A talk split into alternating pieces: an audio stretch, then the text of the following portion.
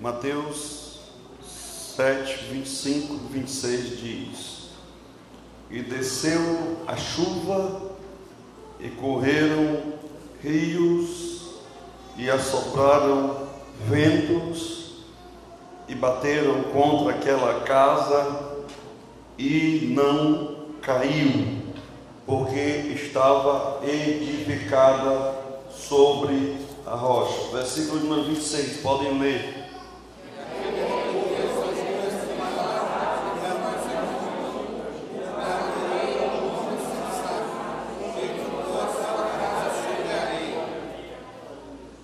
Podem sentar esta noite em nome de Jesus de Nazaré. Amados irmãos, mesmo o texto bíblico não falando mas nós podemos chamar este texto de a parábola dos dois alicerces. A parábola dos dois alicerces.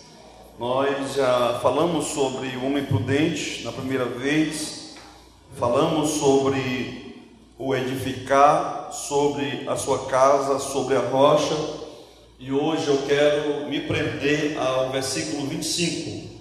Ao versículo 25, e eu posso chamar praticamente o versículo número 25 de os testes da vida cristã. Os testes da vida cristã. O versículo 25 vai dizer: E desceu a chuva, e correram os rios, e assopraram os ventos. A primeira lição desse texto é que a vida do crente sempre vai ter tribulação. Existe um movimento chamado de triunfalismo. Triunfalismo. O que, é que o triunfalismo vai dizer? O triunfalismo vai dizer que praticamente a vida do cristão é só alegria e que o crente vive de vitória em vitória.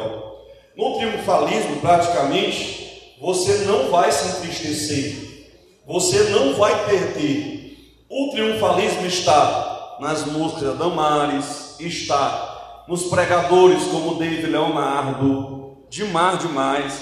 Tudo que você imaginar envolvendo uma espécie de vitória inevitável, um mundo quase irreal, onde o cristão não passa por depressão, por doença, por qualquer dificuldade, tudo se torna fácil, quase automático, como se fosse apertar um botão.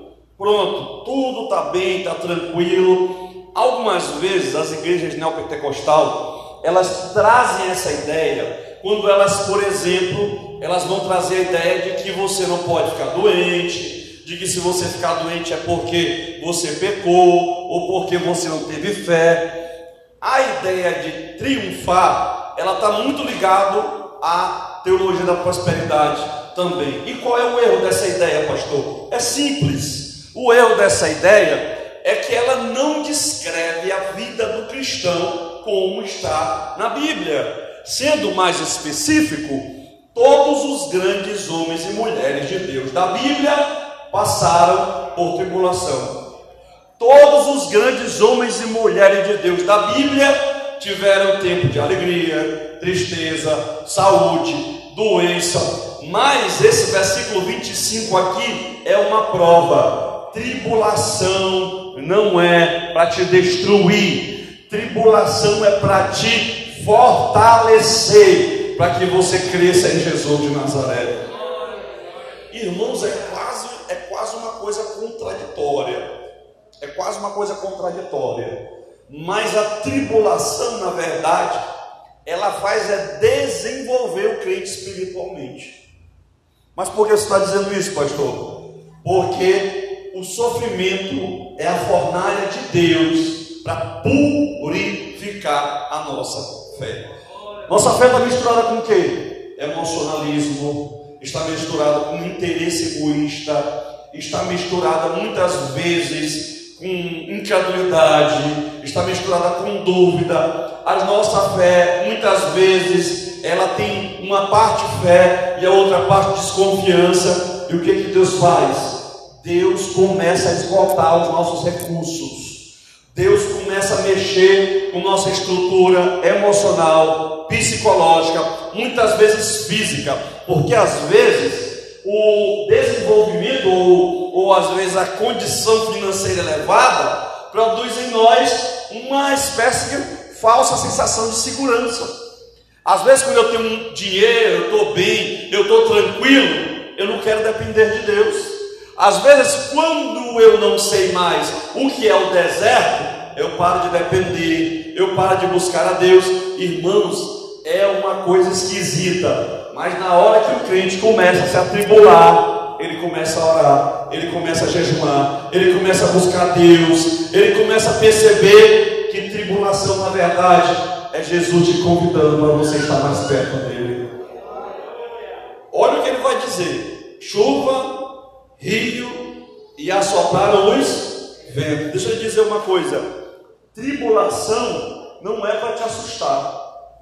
Tribulação não é para te assustar. Abra a tua Bíblia rapidinho aí, Tiago, capítulo 1. Tiago, capítulo número 1. Saiba que Tiago, capítulo 1, serve de comentário para Mateus, capítulo número 7. Tá bom? Capítulo número 7. Veja o versículo de número 1, capítulo de número 1 e o versículo de número 2, que nós podemos falar que há uma correlação entre esses dois versículos aqui de tema. Olha o que ele vai dizer no versículo 2: Meus irmãos, tende grande alegria quando cairdes em várias tentações. Por tentações aí, traduza por provação. Por que traduzir por provação? Porque o crente não vai se alegrar se ele for tentado. O que ele está dizendo aí é: quando você passar pelo rio, pelo vento, pela tempestade, porque eu devo me alegrar? Versículo 3: sabendo que a prova, olha a prova aí, ó, da vossa fé, produz o que? Paciência. Sabe por que ele vai dizer para a gente alegrar quando tu está passando por momentos de luta? É porque Deus vai fortalecer o teu caráter para você aprender a esperar em Jesus de Nazaré. O que isso quer dizer? A vitória não vai vir no teu tempo, não vai vir do teu jeito, não vai vir com a tua ansiedade, não vai vir com a tua pressa. Aprenda a se alegrar esperando em Deus. Aprenda a ter paciência em Deus porque o salmista vai dizer: Eu esperei com paciência no Senhor, ele se inclinou para mim e ouviu o meu clamor. Irmão, gente que é atribulado, que já passou por muita tribulação, ele aprende a ter resistência espiritual por causa da paciência.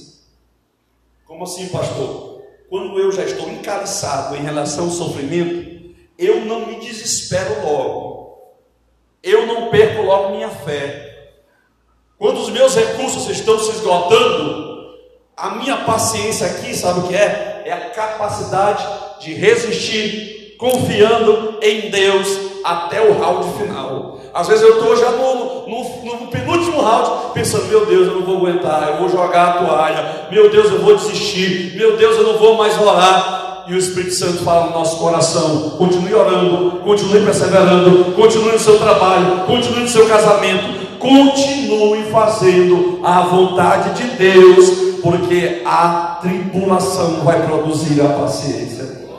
Irmãos, gravem uma coisa: todas as pessoas que Deus escolhe, eles passam por grande tribulação. Todas as pessoas que Deus está treinando, Ele permite que você venha passar pelo vale da sombra da morte. E o nosso problema é que nós queremos que Deus praticamente atenda o nosso capricho. Irmãos, a palavra específica é que nós somos mimados em relação a Deus. Já viu gente mimada? Qualquer coisinha já está desesperado, qualquer coisinha já está triste. Tudo tem que ser dado na hora, não é verdade? Mimo é sinal de imaturidade espiritual. Por quê? Porque Deus tem o tempo certo da tua vitória, que não é do teu jeito. E grave uma coisa: essa tribulação vai fazer você sair dela mais parecido com Jesus de Nazaré. Mais parecido com Jesus de Nazaré. Olha o versículo 4, que ainda é um comentário ainda sobre a mesma ideia. Tenha, porém, a paciência, sua obra o quê? Perfeita. O que é obra perfeita aí? É uma comparação com o desenvolvimento de uma planta. Ele está dizendo aí que a tribulação vai fazer você frutificar. Frutificar para que sejais perfeitos e completos, sem falta de coisa alguma. É, ele está descrevendo uma planta, ele está dizendo: olha, ela tem tudo aí nela que você precisa. Sabe o que isso quer dizer? A tribulação desenvolve o nosso caráter. Irmão, quando a gente termina de passar pela tribulação, você olha para trás e diz: Deus, Agora eu confio mais em Ti. Agora eu te conheço mais. Agora eu estou firmado mais na Tua palavra. Agora eu tenho uma certeza. Eu vou te seguir até o fim, porque esse é o caminho que Tu tens para mim. Mas dentro da tribulação, você chora, se desespera, duvida da promessa, pensa em desistir. Dentro da tribulação, você pensa: meu Deus, irmãos, o diabo é tão esperto que ele faz o crente pensar que está em pecado quando ele está na tribulação. Ainda tem irmão ainda, sem sabedoria, os amigos de Jó que ainda estão vivos até hoje, não morreram os amigos de Jó, para dizer, olha, crente que serve a Deus, ainda cita o versículo, e comereis o melhor dessa terra. Irmão, da cita é o nome, bendito será o teu cesto, a tua maçadeira, bendito serás ao entrares, bendito serás ao saíres. Irmão, eu já vi demais aqueles apóstolos citando isso. Mas o que eu acho estranho é que para eles não tem tribulação. Por quê? Porque tem uma fazenda de gado cheia, cheia, uma fazenda cheia de gado, porque tem milhões em bens. Como é que vai ter tribulação, meu irmão?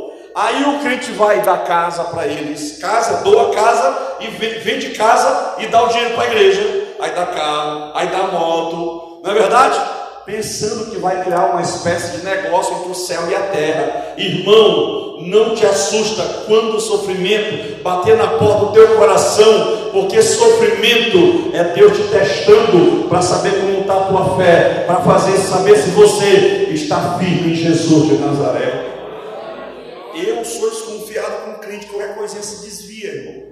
Aí eu estava regendo vocal e a irmã me olhou com a cara meio ruim. Irmão, tem gente que já tem a cara ruim assim mesmo, irmão, normal. Ah, pastor, eu estava lá e a pessoa falou assim: Olha, aqui só quem canta sou eu, só quem prega sou eu. Irmão, eu acho que eu não tenho sensibilidade, não, irmão. Porque eu já cheguei em lugar que eu ia dar aula que eu sabia e quem estava dando aula comigo lá não queria que eu tivesse.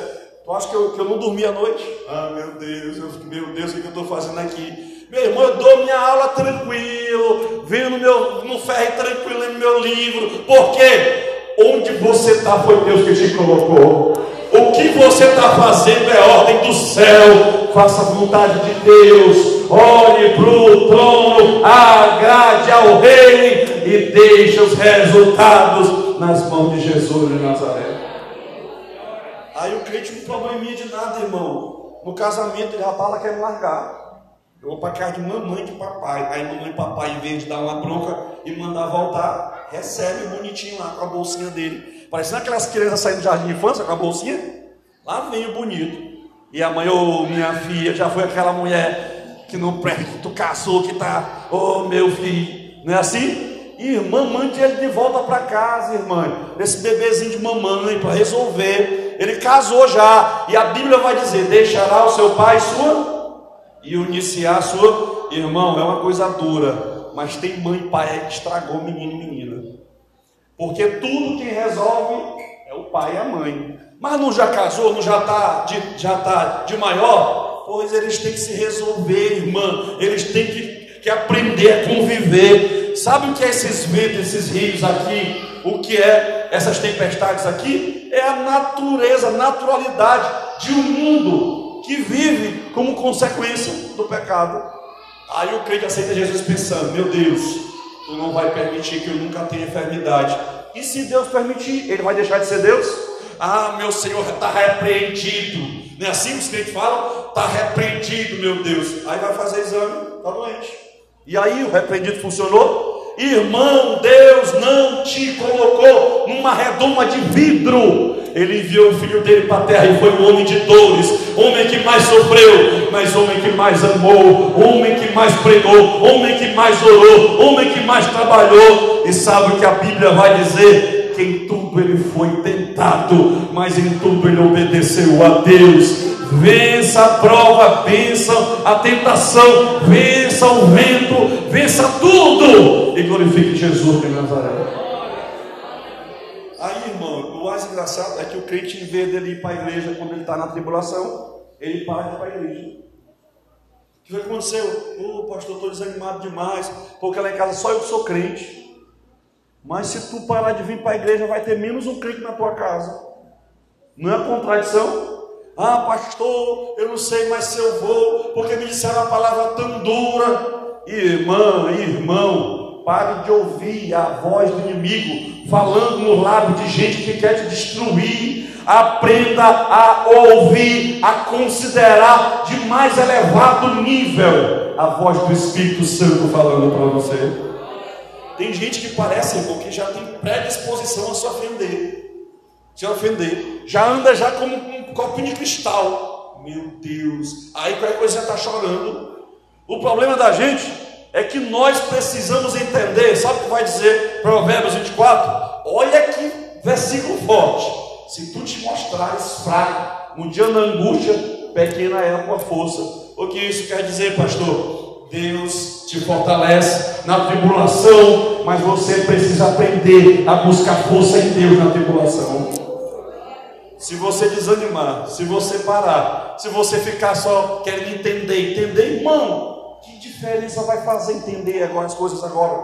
Ah, meu Deus, eu quero saber por que eu estou passando por isso. Vai mudar o que? Entender. Não vai mudar nada.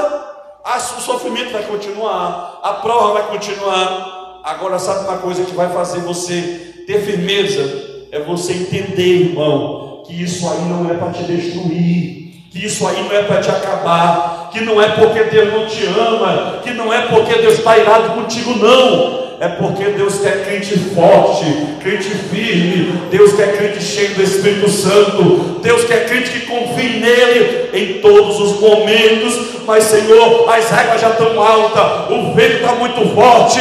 O teu Deus manda na água, manda no vento, ele manda nos rios, ele é soberano e você pode confiar nele.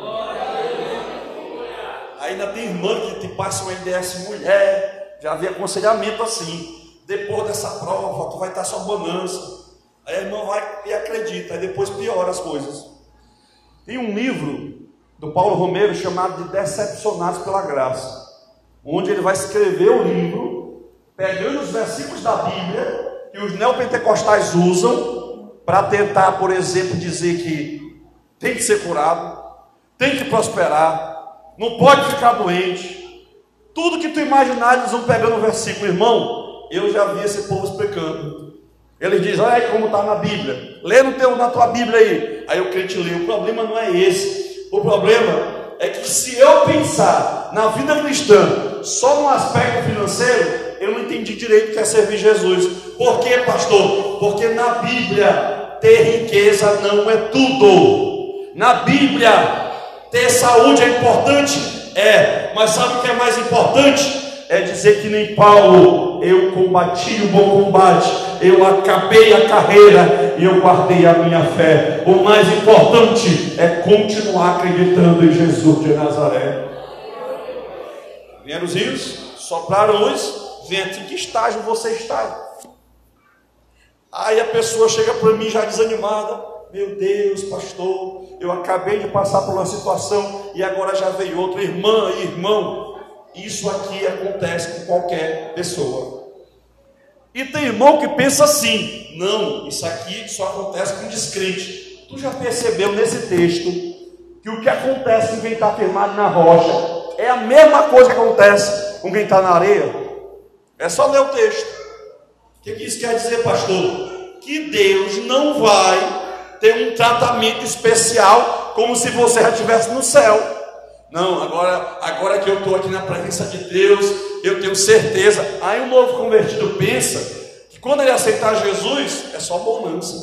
Tem irmão pregando isso. Venha para Jesus para ter alegria, para ter felicidade. Venha para Jesus que a tua vida vai melhorar. Irmão, não leu direito a Bíblia, não. A Bíblia vai dizer todos os que querem viver piedosamente em Cristo padecerão perseguição. Estão pregando errado. A Bíblia vai dizer que o nosso caminho é para a morte. Como? Se alguém quiser ser meu discípulo, negue-se a si mesmo, tome a sua cruz e siga-me. 20 de Atos vai dizer que pelas muitas tribulações nos importa entrar no reino dos céus. O que, que isso quer dizer, pastor? Que você vai passar pelo rio, que você vai passar pelo fogo, mas como vai dizer Isaías, as águas não te submergirão, a chama não vai arder em você. O que isso quer dizer, pastor? Deus vai te acompanhar e a presença dele vai ser mais poderosa que as águas, mais poderosa que os rios, mais poderosa que os ventos, e você vai aprender a ter intimidade com Jesus de Nazaré.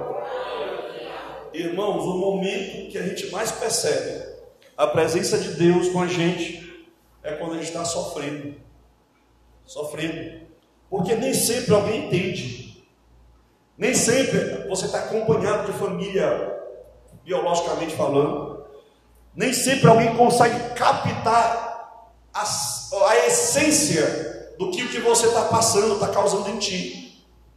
Ninguém sabe o que é lidar com solidão, tristeza, ansiedade, enfermidade física, cuidar de um parente doente durante muitos anos, se sentir esgotado ou esgotada, está no emprego que não quer, mas que tem que aguentar porque não tem outra opção. São múltiplas, são, é muitos rios, é muitos ventos, é cada um vindo de um lado, um atrás do outro, e você pensa assim: meu Deus, será que eu vou aguentar? Meu Deus, será que, que vai dar para mim ir até o fim? E sabe o que esse texto vai dizer? Que ela não caiu. Sabe o que quer dizer ela não caiu? Quer dizer que Deus, no final de tudo, Ele vai te fazer vitorioso. Quer dizer que a tribulação vai passar. A Bíblia vai dizer que a nossa leve e momentânea tribulação produz em nós um eterno peso de glória acima de toda comparação. Eu não entendi, pastor. Deus vai transformar no final de tudo toda a tua tribulação em alegria, toda a tua tristeza em louvor. E sabe o que vai dizer Apocalipse lá no final de tudo? Deus vai limpar dos vossos olhos toda lágrima. O céu é gozo infinito e alegria permanente na presença de Jesus de Nazaré. Não transforme a vida na terra como se fosse no céu. Perfeição total. Mas não esqueça, mesmo na tribulação, que tem um céu de glória te esperando, onde não vai existir essas dores, essas lutas, essas provas, porque você vai estar para sempre na presença do Senhor. Irmãos, às vezes as lutas são tão difíceis que a gente se arrasta para ir para a igreja. Às vezes a gente, no último suspiro, consegue orar. E às vezes ora chorando, em vez de falando. Às vezes o peso está tão grande de palavras que alguém fala, de pressão no serviço para ter resultado. Serviço hoje é só pressão, só pressão, pressão para todo lado, de amigos tentando escolher para você como você deve escolher, como você deve viver, o que você deve pensar. Deixa eu te dizer uma coisa: não olhe para o mundo como se a prosperidade dele fosse tudo. Ah, pastor, meus amigos estão melhor do que eu, meus amigos estão lá em cima, mas não te esqueça, você está com Jesus de Nazaré. Você não pode estar de ninguém, porque você está sentado com Ele nos lugares celestiais, e Ele é acima de tudo e todos, é o Rei dos Reis e Senhor dos Senhores. Às vezes, nós olhamos para as coisas do mundo e queremos nos comparar. Queremos trazer um padrão de lá para cá. Onde está isso na Bíblia, pastor? O Salmo 73 é um exemplo. Os meus pés quase que se desviaram. Aí tu fica olhando para o celular que ele tem, para o carro, para casa, para a vida. Aí o irmão começa a murmurar. Irmão, eu vou lhe dizer uma coisa: murmuração é uma doença espiritual. Uma doença. começa com a insatisfação, depois envolve a incredulidade, depois semeia dúvida no teu coração, depois você não consegue mais nem ficar, você fica ingrato por coisas mais básicas possíveis, porque você só pensa no que você poderia ter, no que você não tem, você fica pensando, meu Deus, olha, isso vai gerar autopiedade, pena de si mesmo. Você vai ficar, meu Deus, onde eu moro, olha o que eu tenho, e você vai ficar naquela, uma espécie de paralisado, só reclamando que nem Israel, pensando no Egito, pensando no que comia no Egito, na vida que poderia viver. Deixa eu lhe dizer uma coisa: você agora, onde está, pode desfrutar da presença de Deus.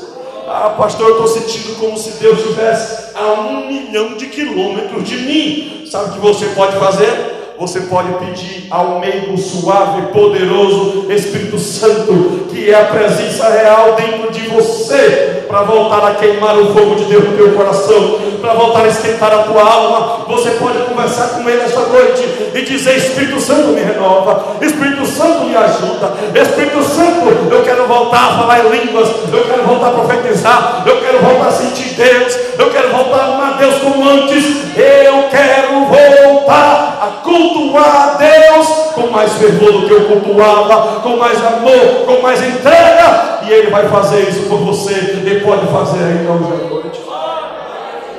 Você não precisa viver longe de Deus, você não precisa viver sem senti-lo. O certo, irmão, é a nossa intimidade aumentar. O certo é a nossa comunhão crescer.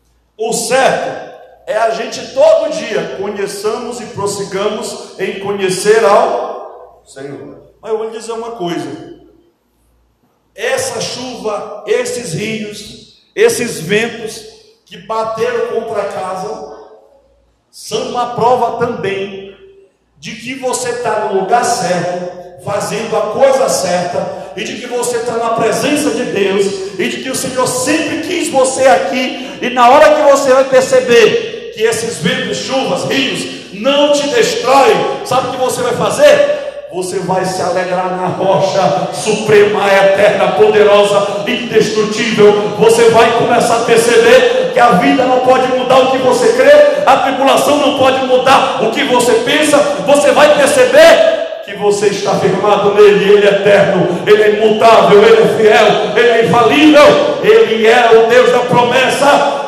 segura nele, porque vai passar e você vai aparecer do outro lado, vitorioso em nome de Jesus.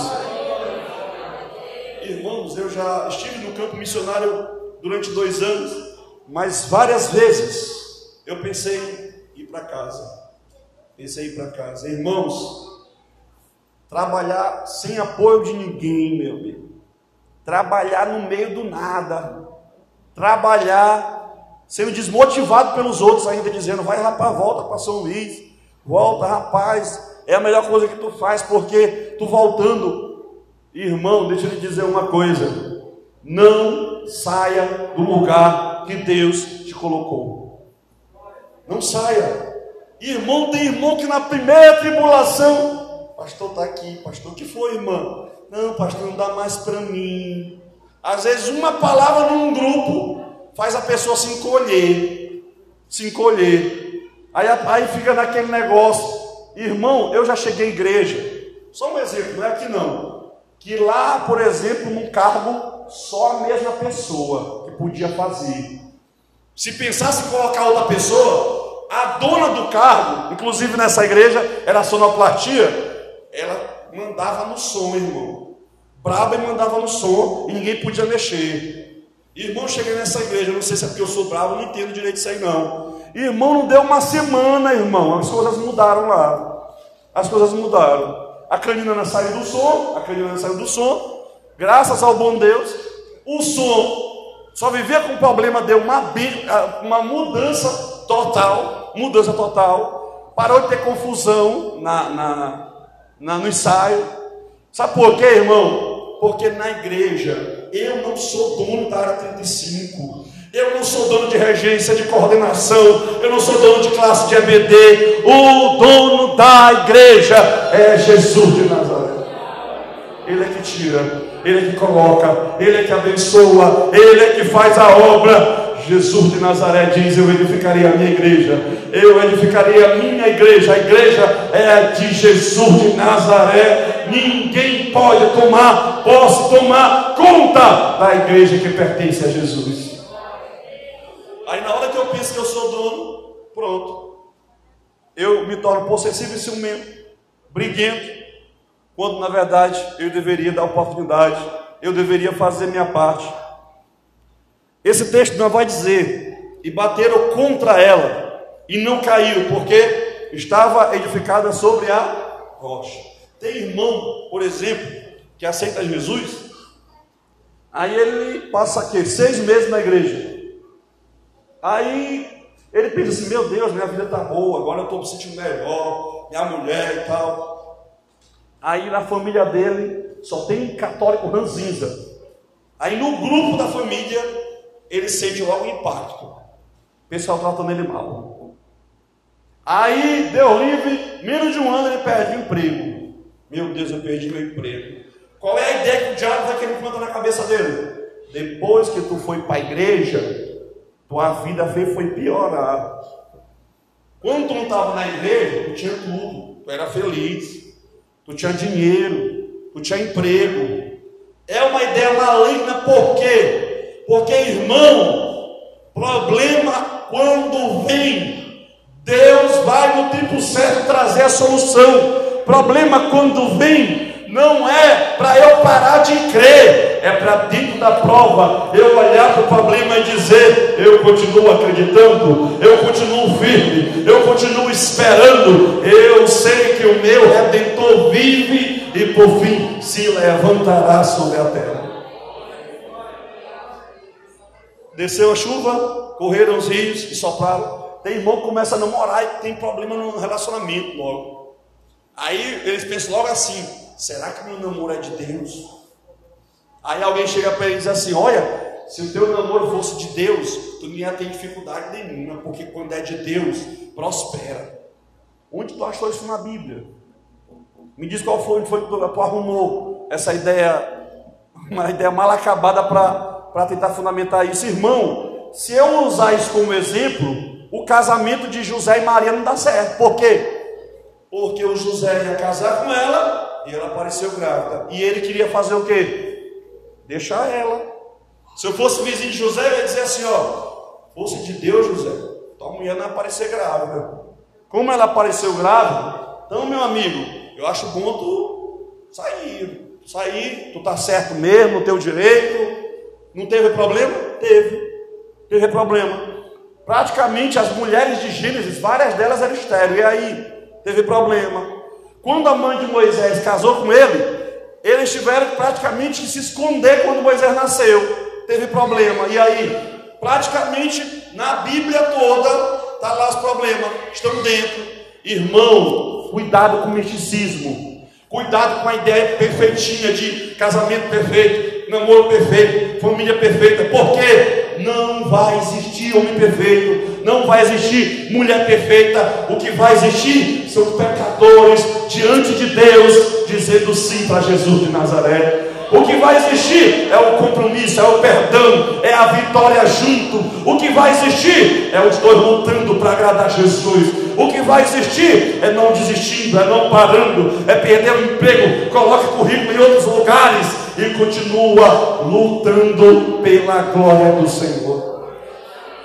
Aí o irmão perdeu o emprego. E aí, irmão, tu está botando currículo? Não, pastor, eu estou esperando aí para uma oportunidade. Irmão, como é que vai chegar a oportunidade se não botar currículo?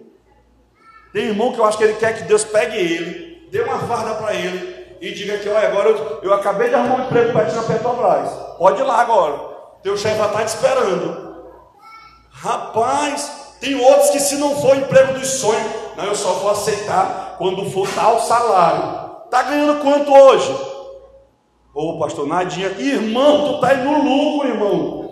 Está indo no lucro. A gente não começa do 10, irmão. A gente começa agora com o que dá, se prepara, faz um curso, as portas vão se abrindo. Irmão, vou lhe dizer uma coisa: Quem quer, Deus abre a porta. Quem quer, aproveita a oportunidade. Quem quer, no meio da tribulação, ele vai percebendo que a mão invisível de Deus está confortando, está guiando, está fortalecendo. Ele pode até sentir dor à noite, mas ele descobre o descanso de dormir em paz de consciência. E como o salmista diz: Em paz me deito e pego no sono, porque o Senhor me sustenta. E ele vai dizer: Não caiu, porque estava edificada sobre a estava edificada sobre a rocha. Aprenda isso. Fique edificado em Deus e pronto. Um fenômeno que eu já vi muito é que quando algumas pessoas se desviam da igreja, as outras próximas dela às vezes vão junto. Já percebeu isso? Irmão, toda igreja que eu vou é assim. Tem um grupo, aí dois se desviaram, aí mais dois andavam junto. Quando tu vai ver, se desviam junto. Quando volta, junto. Sabe qual é o problema? É que nós desenvolvemos uma, uma hiperdependência de amizade, e essas amizades, às vezes, em vez de edificar, está destruindo. Tu quer saber o que é amizade que edifica? São os três jovens na Babilônia, Sadak, Mesaque Abidinego, diante do rei. Isso é amizade de Deus, dizendo: Rei, pode aumentar essa fornalha, pode aumentar, sabe por quê? É como se ele dissesse: o Deus que é fogo vai visitar-me dentro da fornalha e eu lá dentro vou glorificar ao Senhor. Não deixa nada te tirar de igreja, não deixa amigo te influenciar para fora da igreja, não deixa namorado ou namorada te fazer esfriar. Te permanece firme em Jesus de Nazaré até o fim, porque vale a pena confiar no Senhor, vale a pena estar firme na rocha. Eu aceitei Jesus em 99, 26 de outubro de 1999, os meus vizinhos que iam comigo para a igreja se desviaram. O pessoal que ia comigo para a igreja, os mais adultos, né? Diziam assim: Meu Deus, tomara que esse pessoal dessa rua não se desvie, porque vai ser difícil é, Moisés ficar firme. Porque ele é muito novo, 12 anos, como é que ele vai ficar firme? Irmão, vou lhe dizer uma coisa: pode ser novo, pode ser velho, não importa. Se você estiver firmado na rocha, irmã, irmão, parente que se desvia, amigo se afasta de igreja, não importa o que aconteça, líder muda, vai, vem, mas a questão é que o teu fundamento está nele. Ele não muda, ele não diminui o seu poder, a sua glória, ele não enfraquece, ele não fica menos onipotente ou poderoso, ele continua a mesma rocha. Se firma nele no meio dessa prova, não desanima, não murmura, não para de vir para a presença de Deus. Por quê? Porque Deus vai te dar vitória. Você não vai cair, você vai crescer e aprender a amar e servir mais a Deus. Fique de pé esta noite, ali, Se houver esta noite alguma pessoa para aceitar Jesus, tem oportunidade.